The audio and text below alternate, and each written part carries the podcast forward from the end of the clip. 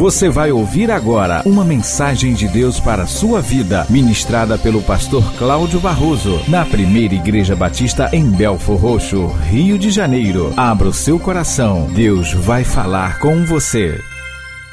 Ao ler a Bíblia, há muitas questões que nos intrigam. Na verdade, algumas delas que não, não há resposta porque diz a palavra de Deus que há certas coisas que Deus reservou para si, ele não as quis revelar a nós. São questões difíceis às vezes para nós, porque temos uma mente muito inquiridora, nós temos necessidade de encontrar resposta para tudo e muitas vezes não aceitamos a resposta que Deus dá. Ela nos parece simplória, elas nos parecem ridículas. E por esta razão, muito dinheiro, dinheiro que poderia resolver o problema da fome no mundo, é investido ao longo de séculos, para, ou pelo menos há quase um século, para descobrir por que, que nós existimos, qual foi a origem de tudo, para provar uma teoria.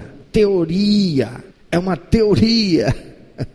Quando a palavra de Deus, há milênios, nos diz: foi Deus quem criou tudo mas algumas questões nos saltam aos olhos quando nós lemos a Bíblia. E uma dessas questões que sempre foi intrigante para mim é em relação a Judas Iscariotes. Por que é que Jesus foi escolher Judas? Dentre tantos que seguiam a Jesus, é interessante que Jesus ele escolheu os doze discípulos para apóstolos, e dentre eles escolheu Judas Iscariotes. E é interessante porque vamos ver que Judas Iscariotes ele vai representar um papel importantíssimo, fundamental dentro da obra que Jesus Cristo veio realizar, a missão que ele veio cumprir. Jesus veio cumprir a missão de ser o resgatador, o remidor, aquele que com a sua própria vida pagaria o preço de resgate do homem pecador separado eternamente de Deus, que estava condenado e está por causa dos seus pecados. Porque nenhum ser humano podia, ou pode ainda hoje, jamais poderá alcançar salvação e vida eterna, se não for através de Jesus. Porque Jesus foi o homem perfeito criado por Deus e colocado nesse mundo imperfeito, que em tudo foi tentado e em nada pecou. E o propósito único dele era salvação de todo aquele que nele crê, de todo aquele perdido e condenado para a morte eterna, a separação eterna de Deus. E Judas Iscariotes ele vai cumprir um papel fundamental nesse processo. Por quê? Porque Jesus sabia quem Judas era. Jesus sabia que Judas era o traidor. Quando, na noite que ele ia ser traído, tomando a última ceia com seus discípulos, alguém pergunta a ele, Senhor, mas quem vai ser aquele que vai te trair? Ele disse, aquele que comigo mete a mão no prato. Ele já sabia. Em dado momento ele volta-se para Judas e diz, vai fazer o que você está preparado para fazer.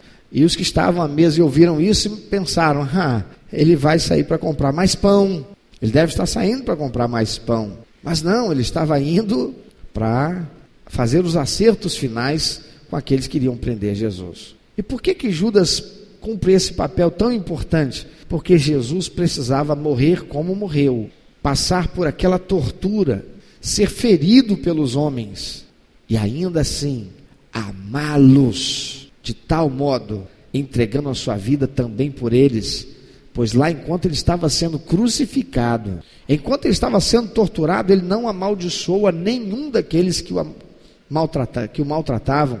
E quando ele estava sendo crucificado, ele clamou e intercedeu por eles e disse: Pai, perdoa-lhes, eles não sabem o que fazem.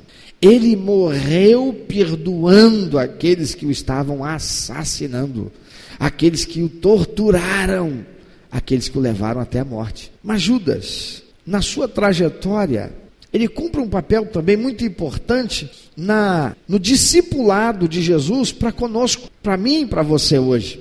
Observa que algumas características a respeito de Judas são declaradas no evangelho e elas Deus quer com elas comunicar a nós algo muito importante. Vamos ver o que sabemos de Judas, esse um dos doze escolhido por Jesus para ser seus apóstolos. João capítulo 12, versículo de 4 a 6, diz assim o texto: Mas Judas Iscariotes, um dos seus discípulos, o que estava para traí-lo, disse: Por que não se vendeu este perfume por trezentos denários e não se deu aos pobres? Isto, disse ele, não porque tivesse cuidado dos pobres, mas porque era ladrão e, tendo a bolsa, tirava o que nela se lançava. Jesus vai a um jantar que, ao qual é convidado, ele é o convidado de honra, e entra ali uma mulher e ela traz consigo um perfume caríssimo que custava o preço de 300 dias de trabalho de um trabalhador. E ela abre aquele vidro ou aquele vaso e derrama 300 dias de salário de trabalhador em um perfume que estava ali dentro, todo sobre Jesus. E Judas fica escandalizado, Judas fica revoltado, Judas fica aborrecido. Ele diz: por que, que não se vendeu esse perfume por 300 denários e se deu aos pobres? E o texto diz, o autor, Lucas, o João, o evangelista, que era um discípulo de Jesus, diz: ele disse isso, não porque ele tivesse cuidado dos pobres, ele estava pensando nos pobres, mas porque era ladrão e tendo a bolsa, tirava o que nela se lançava. Ainda em João, capítulo 13, versículo 29, nós encontramos outra observação a respeito de Judas. Diz o texto do versículo 29: Pois, como Judas era quem trazia a bolsa, pensaram alguns que Jesus dissera: compra o que precisamos para a festa, ou lhe ordenara que desse alguma coisa aos pobres. Isso foi ali na, na ceia, como Judas era o que trazia a bolsa. Ou seja, Judas, ele era o tesoureiro de Jesus. Você contrataria um tesoureiro sabendo que ele vai roubar você, sabendo que ele é ladrão? Você tem uma missão para cumprir. Você tem que viajar pelo país inteiro. Você tem que dar palestras, você tem que discipular, você que tem que transmitir, você tem que falar do seu projeto, você tem que levar as pessoas a conhecerem o seu projeto, você tem que viajar de norte a sul, de leste a oeste, tudo isso vai demandar recursos financeiros, e esses recursos financeiros que chegam a você é por donativos, são pessoas que financiam, são pessoas que voluntariamente te dão como oferta para custear as suas despesas, e você vai e coloca um camarada para ser tesoureiro teu e cuidar desses recursos, sendo ele ladrão, um camarada que ele tem problema com dinheiro, ele não é fiel, Amado Jesus tinha o poder de saber o que se passava na mente das pessoas. Nos textos de Mateus capítulo 9, versículo 4, de capítulo 12, versículo 25, por exemplo, nós encontramos a expressão que diz: Jesus, porém, conhecendo-lhes os pensamentos, disse. Ou seja, Jesus era capaz de saber o que estava na mente das pessoas. Como Jesus não saberia que Judas era ladrão?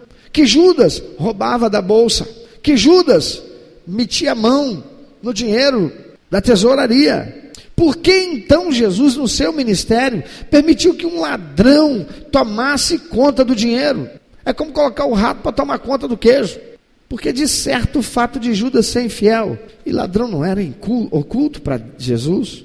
Amados, há apenas uma explicação plausível, além daquela de que Judas iria cumprir a missão de entregá-lo aos seus captores, seus inimigos. Há apenas uma explicação plausível que é corroborada pela palavra de Deus, e é que, sendo ele, Jesus, 100% homem, escolheu desta forma, simplesmente para declarar no mundo espiritual que um filho de Deus não é sustentado somente pela excelência na administração dos recursos, mas acima de tudo pelo cuidado e multiplicação que vem da fidelidade de Deus. Em Mateus capítulo 4, versículo de 2 a 4, quando Jesus vai iniciar seu ministério, ele sai de um jejum, onde ele não comeu nada. E diz o verso 2 a 4 de Mateus capítulo 4, e depois de jejuar 40 dias e 40 noites, teve fome. Então o tentador, aproximando-se, lhe disse: Se és filho de Deus, manda que estas pedras se transformem em pães. Jesus, porém, respondeu: Está escrito: Não só de pão viverá o homem, mas de toda palavra que procede da boca de Deus. O tentador vem para tentar Jesus a provar que ele é o cara. E ele usa algo muito forte: a fome. Fala, você não é filho de Deus, você não tem o poder para fazer um monte de coisa, você não, vai, você não vai realizar um monte de milagre? Começa agora, transforma aí essas pedras em pães. Sabe, amados, eu fico muito triste como pastor, vendo em nossos dias quantos homens estão nas, nos púlpitos de igrejas transformando os pães, as pedras em pães para si.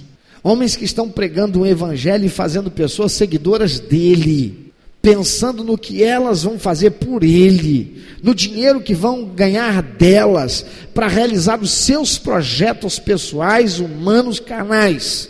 Homens que não estão buscando viver por aquilo que Deus ordena à igreja, que é tratar o pastor com dupla honra, não deixar que nada falte para ele, cuidar dele, dar a ele uma condição de que ele viva com excelência, com honradez e dignidade. Não, eles vão muito além, usando a sua posição para se prevalecendo dela, dizer às pedras que elas se transformem em pães, para se satisfazer o que eles querem. Jesus não faz isso. Jesus disse: negativo, porque está escrito que nem só de pão viverá o homem, mas de toda palavra que procede da boca de Deus. Um homem de Deus, uma mulher de Deus, não aceita aquilo para prover a sua vida que não proceda de Deus. Aquilo que muitas vezes se apresenta como uma oportunidade incrível para ganhar um dinheiro, fazer um grande negócio, mas muitas vezes o crente não está perguntando, Senhor, isto vem do Senhor. Então cutuca quem está do teu lado e diz, abre o olho, que vai que esse negócio aí não veio de Deus. Você não perguntou nada para ele. Jesus diz: nem só de pão viverá o homem, mas de toda palavra que procede da boca de Deus. Amados, mesmo com um ladrão dormindo ao seu lado, Jesus comeu, viajou, descansou e cumpriu o seu ministério. Não faltou nada para ele. E nós não vemos Jesus transformando as coisas, fazendo aparecer dinheiro para resolver o problema dele. A única situação que a gente vê Jesus fazer isso é quando vem cobrar dele o imposto. E olha o que, que Jesus faz. Ele não diz assim, transforma em dinheiro. Não. Ele diz para Pedro: Pedro, você que é pescador, olha aí, olha a lição. Pedro, você que é pescador, vai lá na, no mar da Galiléia, vai lá, lança o anzol na água. O primeiro peixe que você pegar, na boca dele vão ter duas moedas. Você vai pagar o imposto por você, porque você trabalhou, e por mim, que mandei você fazer e te dei ordem, porque eu sei onde está aquela moeda, está na boca daquele peixe. Jesus faz um milagre, não faz? mas alguém teve que trabalhar, alguém teve que fazer o trabalho. Foi um trabalho de cooperação. Jesus fez um milagre e Pedro exerceu o trabalho. Então cutuca quem está do teu lado também, deixa ele ter ser tentado pelo espírito opressor dessa sonolência. Não, diga para ele assim: se não tiver trabalho, não tem milagre, amiguinho. Tem muita gente aí dizendo: eu vou para a igreja, eu entrego dinheiro e Deus vai fazer pinta na bica da banca da mão, pica lá, cada pum. Eu chego em casa e ó, não é que é, é o dobro, ah não, é sete vezes mais. Olha, irmãos, é, é um troço desgraçado esse negócio. Você quer ver? Alguma vez você já pensou assim: ah, mas eh, o negócio tem alguma coisa errada, porque essas igrejas vivem abarrotadas. Por que, que nem, ninguém simplesmente pega assim, ah, isso tudo é balela, e, e, e a igreja murcha? Ué, pelo mesmo motivo que ninguém passa por uma casa lotérica numa sexta-feira. É na sexta-feira? Quinta? Aham. Brincadeirinha. Eu também saberia se eu passo na porta todo dia. Foi só para descontrair. Só para descontrair. Mas olha aqui, rapaz. Hein? Vocês depois não ficam pegando o pé dele, não. Porque se eu passasse na porta, da, eu, eu, passava, eu trabalhava no centro do Rio de Janeiro, era incrível, tinha um dia na semana, é, acho que é quinta-feira mesmo, fazer aquela fila, e não é porque, ó, tá lá, a cena uh, tá acumulada não sei quantas, não, você pode chegar lá, saiu o prêmio da cena hoje, começa tudo do zero de novo, não é assim? Chega a semana que vem lá, tá lotado de gente fazendo a fezinha. As pessoas querem as coisas assim, os seres humanos são assim. Infelizmente nós temos isto, mas isto não pode fazer parte da vida daquele que é crente, daquele que teme Jesus, daquele que é filho de Deus, de jeito nenhum. Meu amado, se você quer milagre, faça a sua parte dele. Não tem milagre sem a gente trabalhar. Deus manda Pedro ir lá. Sabe, mesmo com o ladrão dormindo ao seu lado, Jesus comeu, viajou, descansou, mas ele, e ele cumpriu o ministério, não faltou nada para ele. E Deus não estava fazendo cair do céu toda hora, não. Não faltava. Qual o ensino que temos disso? É que também você pode levantar sua cabeça e seguir adiante, mesmo que o ladrão seja o seu patrão, que rouba seus direitos trabalhistas, mesmo que seja o sócio que te passa a perna nos negócios, mesmo que seja alguém que trabalha na tua empresa, um empregado, e ele está roubando você de alguma forma. Você nem sabe. Mas se você é um filho de Deus, é uma filha de Deus, e se a tua confiança, a tua esperança está no Senhor, o Senhor cuida de você. Não vai deixar faltar. Ah, por que, que tem tanto crente que parece que Deus está dormindo? É porque tem coisa errada. É crente que vai dormir e não dorme. Por quê? Porque a ansiedade corrói, consome. Ele fica pensando no que ele tem para pagar. Ele fica pensando naquilo que tem que fazer. Ele, a cabeça não para. Ele vai para casa, mas o trabalho continua com ele. Ele carrega consigo nas suas costas o peso do trabalho que não para. A esposa chega toda feliz. Lá, aí ele está lá sisudo ainda. Porque ah, eu estou com muito problema. Não descansa no Senhor. E a palavra de Deus diz: entrega o teu caminho ao Senhor, confia nele, ele tudo fará. E um crente que não descansa no Senhor, ele desonra o Senhor. Ele está dizendo para o mundo espiritual: É, eu sou filho de Deus, mas não posso confiar em Deus, não. Posso confiar em Deus, não. É muito problema, muito problema. Deus, ah, vai que Deus não faz. Cutuca quem está do teu lado diz: É só trabalhar e ser fiel. Deus abençoa. Não quer dizer com isso que sabendo você que isso está acontecendo, ou seja, teu patrão está te roubando, teu sócio está te roubando, tem alguém te roubando, não é para você não fazer nada, não é isso. Se você souber, denuncie, faça o bem que você sabe que deve fazer. Ah, não, ele está me roubando, mas dá, deixa, não. o dele está preparado, nada, não, não é isso não. Cadeia nele, é ladrão. Ué, não é isso é que você não deve ficar apreensivo, você não deve ficar nervoso, você não deve ficar lá, mas e aí? E se? Esse negócio do IC é desgraçado. Mas é que você não deve ficar ansioso, apreensivo, desconfiado, inseguro. Se você fizer do Senhor o seu guarda, aquele que protege, aquele que preserva você, ainda que se levante contra você um Judas, o Senhor será contigo, aleluia. Pois enquanto você estiver sendo fiel a Deus e cumprindo a missão que o Senhor te deu, então poderá viver na certeza do cumprimento da promessa dele. Olha o que diz o Salmo 127, versículo 1 e 2: Se o Senhor não edificar a casa, em vão trabalham os que a edificam. Se o Senhor não guardar a cidade, em vão vigia a sentinela. Inútil vos será levantar de madrugada, repousar tarde, comer o pão que penosamente granjeastes aos seus amados. Ele o dá enquanto dormem. Você está lá, fiel, confiado em Deus, trabalhando honestamente, fazendo a sua parte, crendo e confiando em Deus e alguém diz para você assim: ó, oh, abre teu olho que alguém está te roubando. E você vai chegar em casa, meu Deus, vai ser aí, e como é, e como vai ser? Não. Você vai descansar em Deus, como Jesus fazia. Você vai confiar nas promessas do Senhor, porque ainda enquanto os amados do Senhor dormem, o Senhor provê o pão, o Senhor provê os recursos, o Senhor provê aquilo que precisamos. Você crê nisso? Então viva. Judas roubava, mas não podia com isso paralisar a obra, pois Jesus multiplicava os pães e peixes. Mateus 14. Olha que interessante. Você já parou para pensar? Cinco pães e dois peixinhos, Jesus multiplica, alimenta a multidão, talvez entre homens, mulheres e crianças, umas 12, 14 mil pessoas. Aí sobram 12 cestas cheias. E a Bíblia não diz para quem ficou aquilo, não. Para quem será que ficou? Eu não sei.